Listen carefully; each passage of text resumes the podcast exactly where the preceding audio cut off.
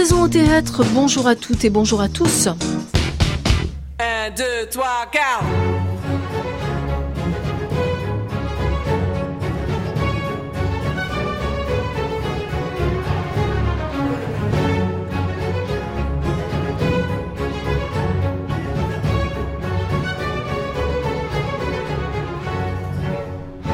Notre invité, Chantal Meillard-Plantureux, est professeur en art du spectacle et auteur d'essais sur le théâtre.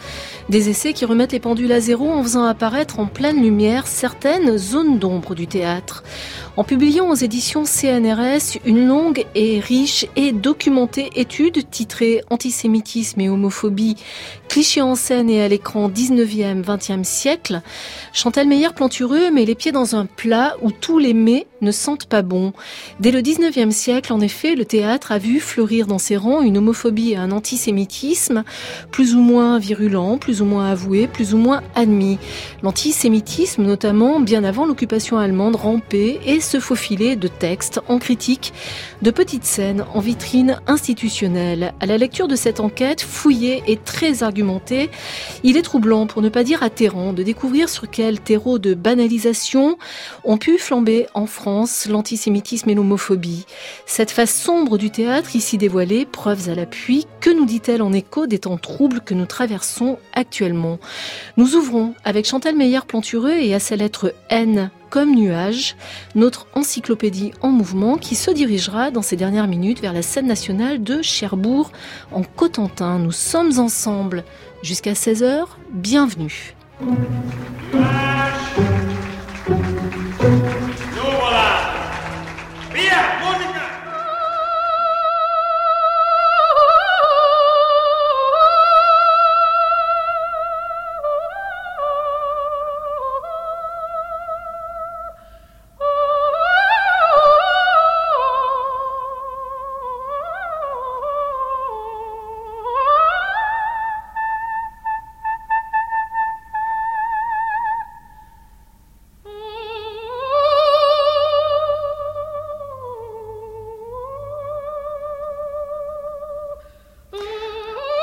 1992, Chantal Meyer, Plantureux, Lucien Atoun recevait, dans une émission qui s'appelait Les Mardis du Théâtre, un livre intitulé Le théâtre dans les années Vichy 1940-1944 et il consacrait, avec l'auteur de ce livre Serge Haddad et d'autres invités, une émission à ce qu'était la vie culturelle dans ces années-là. 2019, un autre livre paraît aux éditions CNRS, il s'intitule, je le disais, Antisémitisme et homophobie, clichés en scène et à l'écran. Il est de vous, Chantal Meyer, Plantureux, son titre est pour le coup nettement plus euh, l'antisémitisme et l'homophobie sont ici nommés d'emblée comme les sujets de votre enquête. Et cette enquête, non seulement elle excède la temporalité de la Seconde Guerre mondiale, mais elle associe également les juifs et les homosexuels. Première question, Chantal Meyer-Plantureux, à mesure que le temps passe et qu'il est sans doute plus facile de nommer les responsabilités, est-ce que vous vous êtes heurté à des censures ou à des tentatives de censure? Je vous pose la question parce que dans sa préface à votre livre, Pascal Horry mentionne les velléités de censure de la religion culturelle pour éviter, dit-il, que ne soit ternie l'aura des héros. Alors ça commence très fort parce que en effet, dans l'histoire culturelle du théâtre, qui est encore très mal euh, appréciée dans notre milieu professionnel universitaire, où l'histoire culturelle du théâtre a encore une portion très congrue par rapport à l'esthétique, la dramaturgie, etc. Il n'est pas bon de revisiter les grandes figures euh, du théâtre. Le cinéma a plutôt fait déjà un certain nombre de travaux, alors que le théâtre, c'est encore très compliqué. Il est très difficile euh, de parler de Dulin, de parler de Jouvet, de parler de Sartre, le théâtre de Sartre, etc., sans avoir immédiatement des personnes bien intentionnées qui me disent oui mais c'est pas ça, mais la politique était pas très importante pour eux, etc. Ce qui est évidemment pas le cas. Le théâtre, c'est dans une société ici et maintenant, euh, et forcément ça dit quelque chose de la société de son temps. Alors seconde question que je voulais vous poser, Chantal Meilleur-Plantureux, parce que je trouve que c'est une idée formidable et, qui, euh, voilà, dans les temps qu'on traverse, euh, s'impose comme étant absolument évidente. Pourquoi est-ce que vous avez associé dans ce livre le sort fait aux juifs et le sort fait aux homosexuels, et par voie de conséquence l'antisémitisme et l'homophobie Alors, c'est quelque chose qui m'est pas venu du tout euh, spontanément. C'est quand j'ai fait mon premier ouvrage où j'ai cherché en effet sur l'antisémitisme sur scène, où il y avait absolument rien d'écrit. J'étais tombée sur une description du rôle de Volpone euh, par euh, Gémier, absolument hallucinante. Une pièce qui est écrite par Ben Jonson. Voilà, et... qui est retravaillée par Jules Romain et Stéphane Zweig, et dont le nom de Stéphane Zweig a été retiré pour laisser à Jules Romain. Contresens absolu, Volpone n'a jamais été juif c'est un aristocrate italien. Donc déjà, quand Dulin le monte comme un juif, euh, c'est pas du tout, euh, c'est pas du tout la réalité.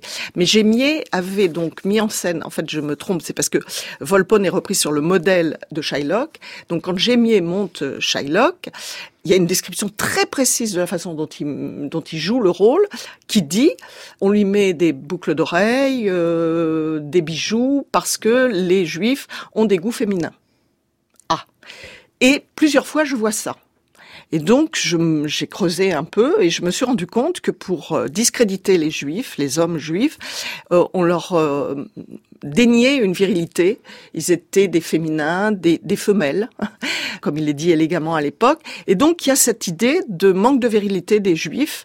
Et j'ai creusé vraiment cette notion-là. Après, j'ai beaucoup discuté avec Jean-Marie Bessé, qui, après mon Shylock, a écrit une pièce RER e qui, justement, jumelait euh, l'aspect juif et homosexuel et ces deux minorités qui, d'une certaine façon, étaient rejetées avec le même discrédit. Et donc, c'est à partir de, de mes recherches et des discussions avec Jean-Marie Bessé que j'ai retravaillé euh, sur cette euh, corrélation. Vous datez de la seconde moitié du 19e siècle ce que vous appelez l'utilisation du ressort de l'antisémitisme et de l'homophobie par le théâtre et plus tard par le cinéma. Je me demandais de quelle manière l'antisémitisme et l'homophobie sont devenus de façon complètement aberrante un ressort qui est à la fois un ressort politique, sociétal, moral, en plus d'être presque un argument artistique dans ces temps-là, Chantal Meyer-Plantureux Alors, euh, le personnage du juif apparaît vraiment au moment des années 80, 1880, au moment de cet antisémitisme qui a été remis euh, euh, en selle grâce à, ou à cause de Drummond, cette espèce de période... Édouard Drummond, voilà. le, le critique... Le grand organisateur euh, de l'antisémitisme dit moderne, avec euh, La France juive d'un côté. Son livre Son livre qui a été un des premiers best-sellers, 114 éditions en une année, enfin, quelque chose d'hallucinant. Et puis le journal La Libre Parole.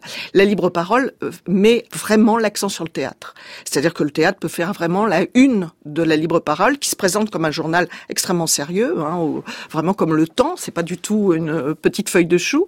Et le théâtre est vraiment à la une.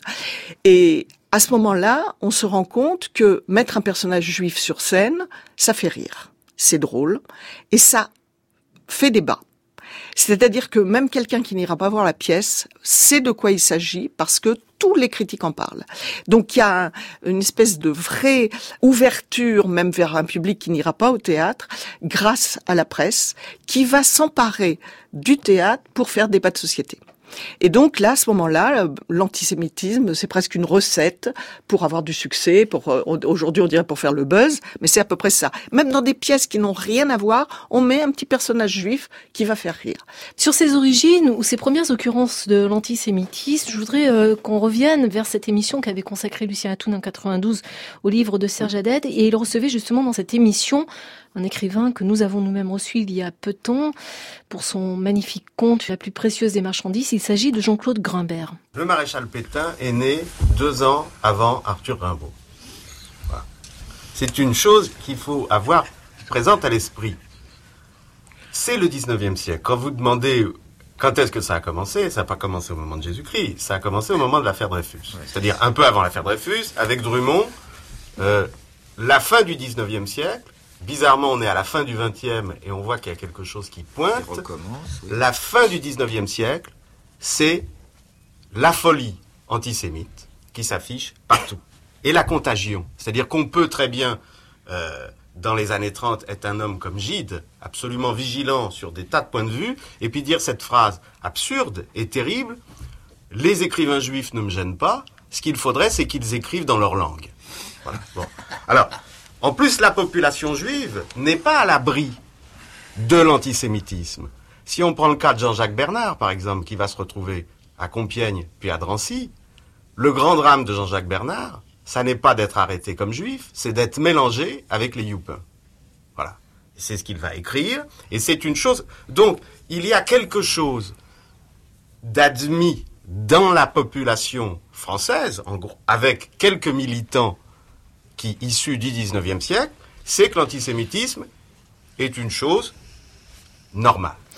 Normalisation et banalisation, ça c'est quelque chose dont on prend la mesure en lisant votre livre Chantal Meyer-Plantureux. Et un peu plus loin dans l'archive, qu'on vient d'entendre, Jean-Claude Grimbert ajoutait qu'au fond, tant que les Allemands n'avaient pas décidé d'exterminer les Juifs, cet antisémitisme à l'époque ne faisait pas plus de vagues que ça. Donc on parle de quelque chose, de cette normalisation et cette banalisation qui était opérée par les intellectuels, par les artistes, et personne n'y trouvait à redire. Oui, et c'est d'autant plus facile qu'il d'abord il n'y a pas de loi contre l'antisémitisme. Il faut savoir que c'est une opinion. Euh, le grand dessinateur euh, Villette se présente aux élections législatives dans un parti qui s'appelle le parti antisémite euh, à la fin du 19e siècle. Donc c'est ce que j'essaye toujours de faire comprendre à mes étudiants, c'est qu'il faut contextualiser. C'est-à-dire que dans cette époque euh, de l'entre-deux-guerres où vraiment fleurit cet antisémitisme, qui est banalisé parce qu'il comme partout au moment des crises, euh, les choses sont de plus en plus, il faut trouver des boucs émissaires, et donc le juif est toujours le bouc émissaire, et le théâtre accompagne cette banalisation, et je pense même euh, que le théâtre et le cinéma sont les vecteurs les plus influents de l'antisémitisme. C'est un peu ce qui est mon, mon fer de lance, c'est de dire attention, ne réduisons pas justement le théâtre et le cinéma à des choses comme ça annexes, euh, l'histoire culturelle, ça fait un peu sourire tout le monde. Il y a les vrais historiens, puis il y a l'histoire culturelle. Non, non, pas du tout. Si on regarde comment était diffusé cet antisémitisme et cette homophobie, ça l'était évidemment par le théâtre fin du 19e, début du 20e, et ensuite relayé par le cinéma. Si on ne comprend pas ça, on ne voit pas comment cette chose-là se diffuse aussi facilement, sans qu'on y prenne garde. Parce que là, c'est pas des grands discours, c'est autour du rire. Face à, ces attaques, face à, cette normalisation, cette banalisation qui ne suscite finalement pas beaucoup d'indignation, est-ce qu'il y a des artistes qui résistent? Vous évoquez le cas de Sarah Bernard, c'est passionnant d'ailleurs parce que Sarah Bernard est triplement minoritaire. Elle est femme, elle est juive et en plus elle est lesbienne. C'est une des résistantes. Elle prend position pour Dreyfus, elle prend position pour Zola. Est-ce qu'il y en a d'autres qui montent au front, qui sont vigilants, qui voient les nuages arriver? Oui, alors par exemple, l'acteur qui est un peu l'alter ego de Sarah Bernard, c'est Édouard de Max. Édouard de Max, c'est vraiment quelqu'un qui s'est fait haïr, comme c'est pas permis d'être haï par le grand critique de l'époque qui était Francisque Sarcey, dont il disait qu'il était la bête noire et qu'il le haïssait parce qu'il était juif, roumain et homosexuel. Lui, il faisait vraiment la... Ça a été un des plus grands tragédiens. Tous les témoins de l'époque, et il était euh, sociétaire de la comédie française. C'était un immense acteur, mais il n'a jamais abdiqué. C'est-à-dire qu'il n'a pas joué des juifs pour antisémites, alors qu'on le prévoyait toujours dans ce type de rôle. Et pareil pour les rôles d'homosexuels. On l'imaginait toujours dans un rôle d'homosexuel, mais il n'a jamais accepté de faire des l'homosexuel pour homophobe.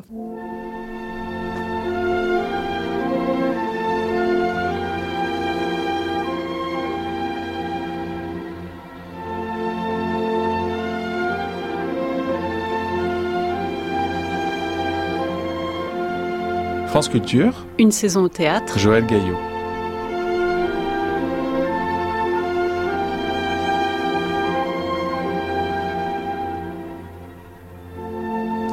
Certaines archives que l'on trouve à l'ENA font un peu froid dans le dos. Chantal Meyer-Plantureux, en 1941, une exposition se tenait à Paris. Son titre était explicite Le Juif et la France. Je voudrais vous faire écouter le commentaire d'un monsieur, monsieur Sainte-Marie, qui se promène dans cette euh, exposition. Et vous voyez ici euh, des artistes, les Dalio, les Jean-Pierre Aumont, euh, qui jouaient toujours habillés en, lieutenant, une histoire comme ça, lui qui n'a jamais été soldat, les Temerson, etc. Vous voyez des Vera Coren et autres. Mais il y a tout de même des tas d'artistes qui ne sont pas sur ce panneau. Et ils ne sont pas sur ce panneau parce que, voilà, en France, on a pris des lois contre les juifs. On a fait des lois qui sont contre les juifs, mais d'une façon un peu particulière. Alors qu'en Allemagne et en Italie sont considérés comme juifs ceux qui ont été à la synagogue, donc religieusement juifs, et deuxièmement ceux qui sont raciquement juifs, en France, seuls ceux qui ont été à la synagogue sont juifs. Mais ceux qui raciquement sont juifs mais n'ont jamais été à l'église, en quelque sorte, ceux-là ne sont pas considérés actuellement par les lois françaises comme juifs. Si bien que nous avons des tas d'artistes, des tas de gens et en général les plus riches, qui arrivent avec des certificats de baptême, des histoires comme cela, et nous sommes obligés de les considérer comme des non-juifs. Et c'est une grave lacune, évidemment, qu'il conviendra de combler.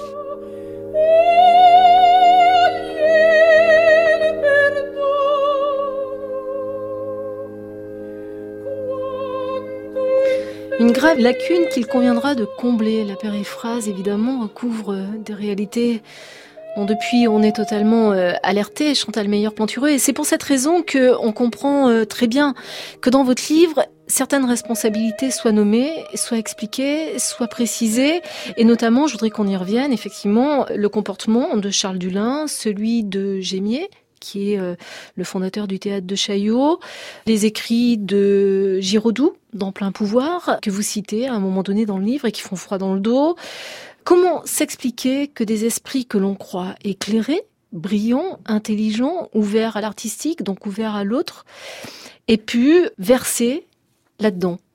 Alors ça c'est une grande question. Évidemment, on n'est pas, c'est pas une analyse psychologique, donc je ne vais pas vous dire pourquoi Dulin est devenu antisémite. Ce qui est sûr, c'est qu'il est antisémite bien avant la guerre et que sa position pendant la guerre n'est qu'une position euh, qu'il a toujours eue. Il est marié, enfin ou du moins il est le compagnon d'une femme extraordinairement antisémite, dont il a visiblement il est très épris puisqu'il lui laisse faire un tas de choses euh, à l'atelier, ce qui n'est pas dit. Jolivet. Hein. Voilà Simone Jolivet qui euh, a un rôle conséquent à l'atelier qui n'a jamais été euh, vraiment euh, étudié, c'est-à-dire qu'elle euh, lit les pièces qu'on leur envoie et elle donne des, des appréciations qui sont toujours autour du juif. C'est-à-dire qu'il y a un cahier où elle marque, celui-là, il ressemble à un juif, celui-là, etc. Et Dulin, par exemple, quand il va monter certaines pièces, va reprendre très exactement les explications de Simone Jolivet. Donc, il y a une, un aspect culturel, mais par exemple, Simone Jolivet a été l'ancienne maîtresse de Sartre. On s'étonne de la position de Sartre pendant l'occupation, mais Sartre est très ami de Dulin. Beauvoir et Sartre vont tous les dimanches manger à la campagne avec Jolivet et Dulin donc avec des conversations qu'ils peuvent pas ignorer. Ils le savent très bien, on le sait par des échanges de lettres entre Sartre et Beauvoir, où elle dit qu'elle est antisémite, etc. Et pourtant, euh, Sartre va accepter de jouer les mouches devant un parterre d'Allemands. Simone de Beauvoir va accepter des émissions à Radio Paris par Delange, euh, qui est le directeur de Comédia, qui est le journal collaborationniste théâtral pendant la guerre. Enfin bref, les gens qui étaient antisémites avant n'ont pas disparu euh, totalement pendant la guerre. Voilà, donc c'est culturel, c'est familial.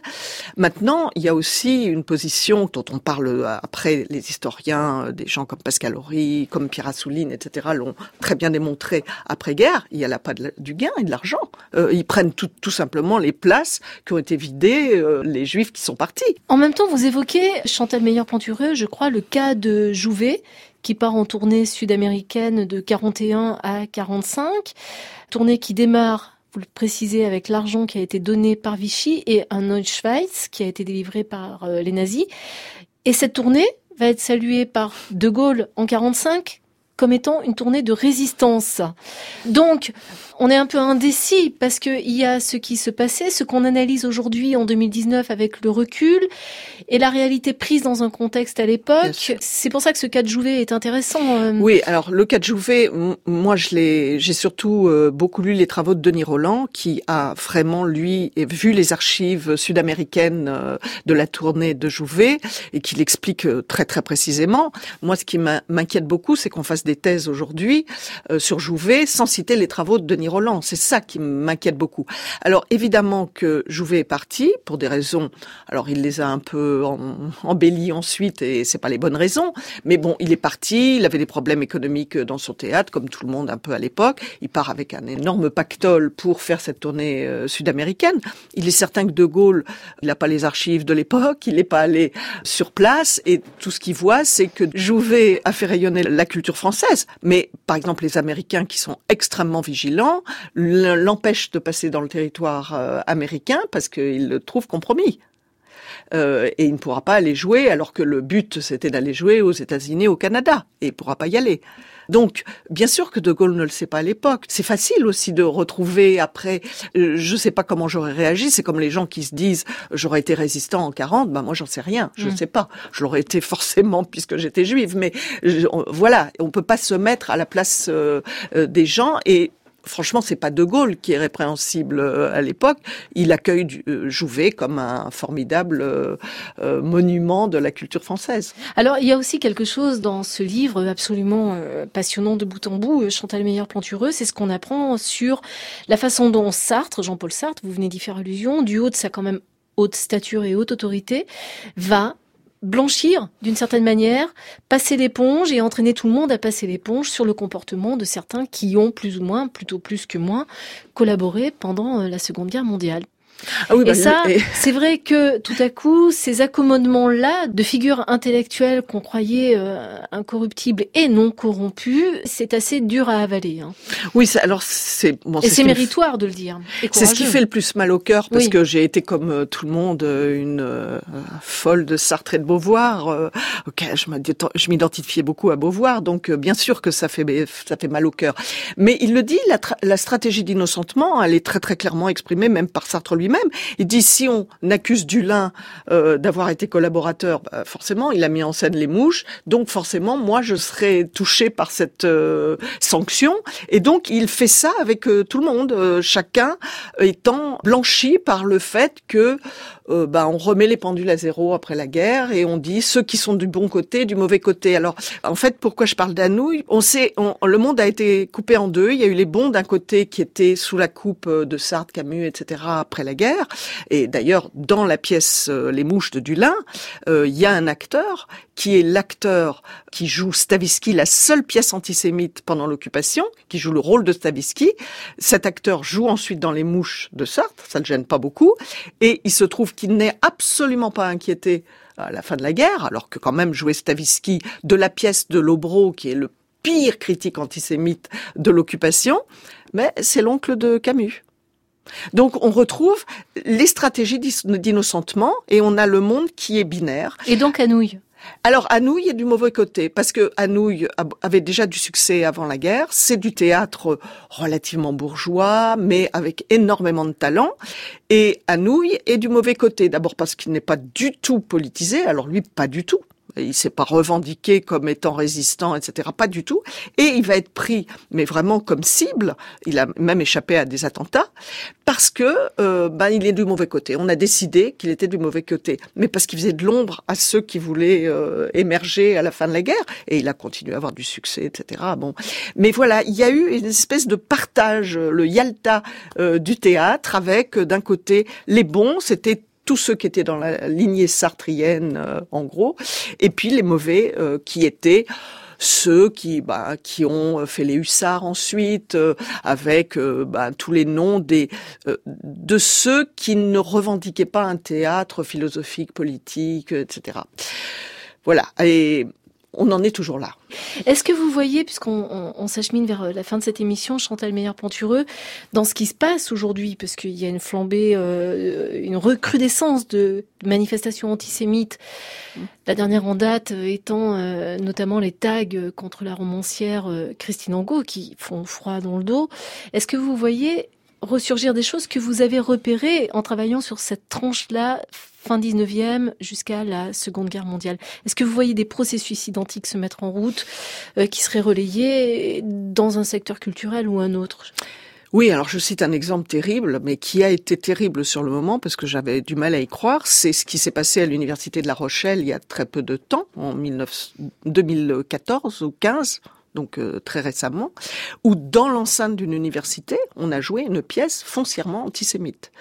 J'avais été euh, alertée par un collègue de l'université de La Rochelle, me disant mais est-ce que vous pouvez regarder le texte?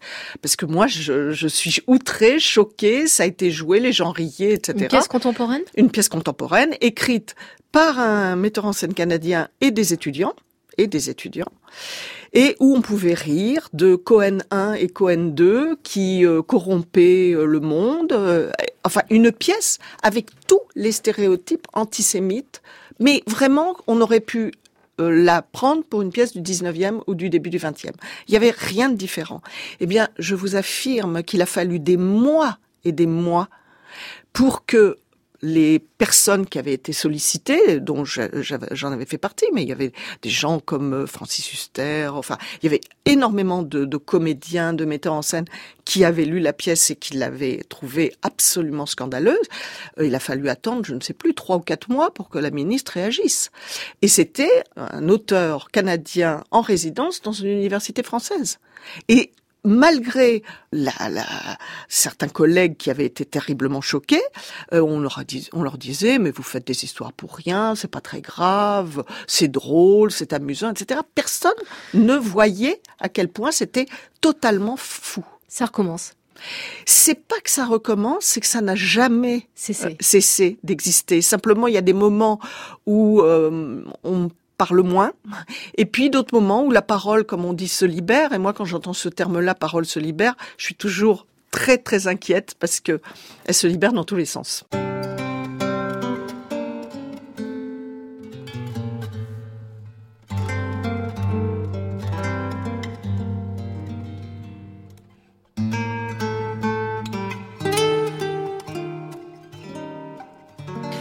Merci à vous, Chantal Meyer-Plantureux, d'être venu nous éclairer, car éclairer, nous le sommes un peu plus à 16h que nous ne l'étions à 15h30 grâce à votre livre. Antisémitisme et homophobie, clichés en scène et à l'écran, il est paru aux éditions CNRS. Nous restons encore ensemble un petit peu de temps. Nous prenons la direction de Cherbourg en Contentin, où nous attend au téléphone Farid Bentayed, directeur de la scène nationale Le Trident. Il nous parle d'un dispositif spécial mis en place dans son lieu, le dispositif Culture Justice. Ce dispositif Culture Justice, il émane donc du ministère de la Culture et du ministère de la Justice. Il y a des appels d'offres qui sont posés par euh, ces deux ministères et euh, le Trident a souhaité y répondre il y a déjà une dizaine d'années. Là, on vient de renouveler l'appel d'offres. On y a répondu en faisant un, véritable projet, c'est-à-dire qu'à travers euh, la programmation du Trident et puis la programmation d'autres structures culturelles, on développe des actions dans les maisons d'arrêt de Cherbourg-en-Cotentin et de Coutances. Et le Trident est l'unique scène nationale en France à avoir dans son équipe de permanents une personne qui à 80% est totalement dédiée à cette action. C'est-à-dire qu'elle se sert euh, de la programmation que je peux proposer sur Cherbourg et à travers cette programmation, elle imagine, elle développe, elle rencontre les artistes qui vont venir ici et elle, euh, imagine donc des actions euh, en direction des détenus. Ça peut être en milieu ouvert, c'est-à-dire des détenus qui ont la possibilité de sortir l'après-midi. Ça peut être euh, la participation à un atelier théâtre, ça peut être un atelier d'écriture, ça peut être la fabrication aussi d'objets. Et puis c'est un milieu fermé également, là donc des détenus qui n'ont pas le droit de sortir. Et ce sont les artistes qui vont directement dans la maison d'arrêt pour présenter des extraits, avoir juste une rencontre, une discussion. Ça peut être très très varié. Euh, si je reprends l'exemple de Benjamin Lazare, il avait présenté un extrait de Traviata et François Morel est allé chanter deux, trois chansons. Et Samuel Gallet, auteur-metteur en scène, va faire un atelier d'écriture. Voilà, c'est vraiment du coup humain à chaque fois. Mais est-ce que vous sentez une forte demande justement de la part des détenus, euh, une attente, une demande, une envie de participer, au-delà de voir des formes qui leur sont présentées? C'est parfois compliqué parce que euh, faut aller chercher les détenus, parfois faut aller les chercher dans leurs cellules pour leur dire venez, ça peut être intéressant, vous pouvez y trouver votre compte. Et ils sont parfois très très éloignés des, propositions qu'on va leur faire, mais c'est une histoire de conviction, c'est un travail qui est fait également avec les gardiens. Et in fine quand les détenus ont assisté à l'action, ils en ressortent en règle générale vraiment euh, enchantés et, enrichis, il me semble. Johnny, si tu étais plus galant. Johnny, Johnny. Vous pouvez, et même vous devriez, podcaster cette émission à la page Une saison au théâtre sur le site de France Culture. Ne crois pas que ça me dérange quand tu me réveilles. Chouchane, Gergaillan, Valentin, Henri Annie, Anthony Thomasson, Vanessa Nadjar, Joël Gaillot vous salue. Bientôt 16h sur France Culture. Excellent dimanche à vous tous n'est pas un homme. Johnny, Johnny, si tu étais plus galant. Johnny, Johnny, je t'aimerais tout autant. Johnny, tu n'es pas un ange. Après tout, qu'est-ce que ça change? L'homme sera toujours trouver toutes les femmes du monde entier pour lui chanter ses louanges. Dès qu'il en sera lassé, elles seront vite oubliées. Vraiment, vous n'êtes pas des anges. Johnny, Johnny, depuis que la monde est né. Johnny, Johnny, il faut tout vous pardonner.